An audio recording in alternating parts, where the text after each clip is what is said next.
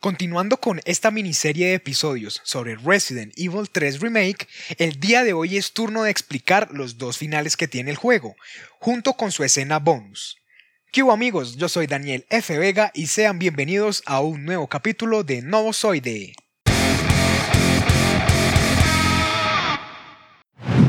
No sobra decir que este episodio está lleno de spoilers de la historia, así que si no lo has acabado, ve a jugar este título. Ve, yo te espero.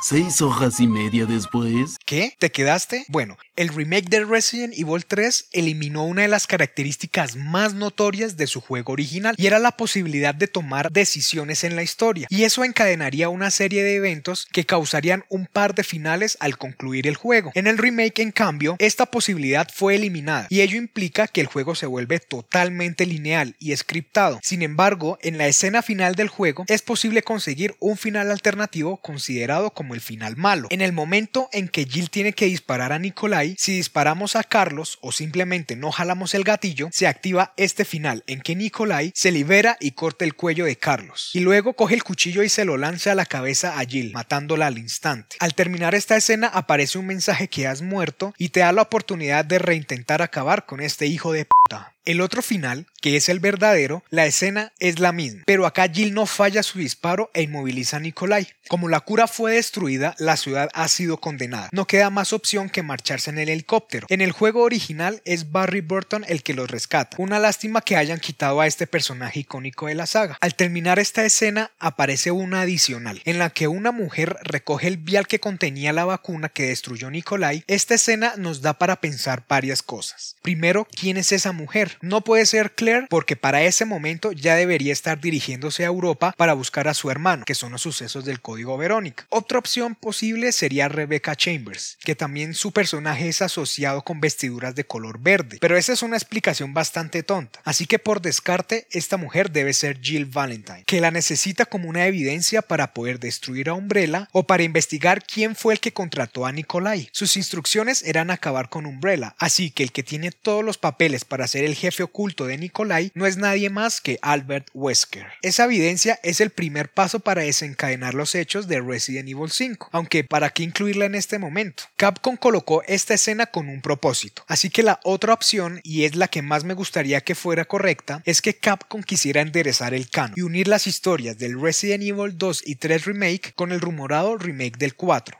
pero sobre todo con el séptimo y octavo juego, lo que implicaría que los sucesos de Resident Evil 4, 5 y 6 pueden ser muy distintos o quizás ni siquiera suceder. De acá podemos intuir que el Resident Evil 4 sí va a adaptar su entrega homónima, pero del 5 y del 6 no porque en el 7 Chris no es la mole que fue en el 5 y en el Resident Evil 6 es uno de los más odiados. Así que estas dos entregas pueden reescribirse con nuevas historias, distinta jugabilidad y de pronto hasta en el 4 tendría como protagonista a Jill junto con Leon.